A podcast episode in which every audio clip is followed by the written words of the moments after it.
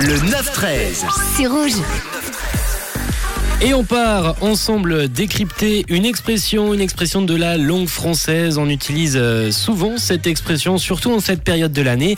C'est euh, avoir un chat dans la gorge qui signifie être enroué, être pris de la gorge. Et cette expression très populaire semble provenir d'une confusion entre deux mots, le mot matou et le mot maton. À la fin du XIe siècle, aux alentours des années 1090 à peu près, ce dernier terme désignait non seulement le lait caillé, mais aussi les grumeaux qui pouvaient se former dans divers liquides. Euh, Le mot maton évolua ensuite et fut utilisé pour qualifier tout type euh, d'amas de poils ou de laine pouvant obstruer euh, certains orifices. Par la suite, ensuite de ça, le matou aurait remplacé le mot maton.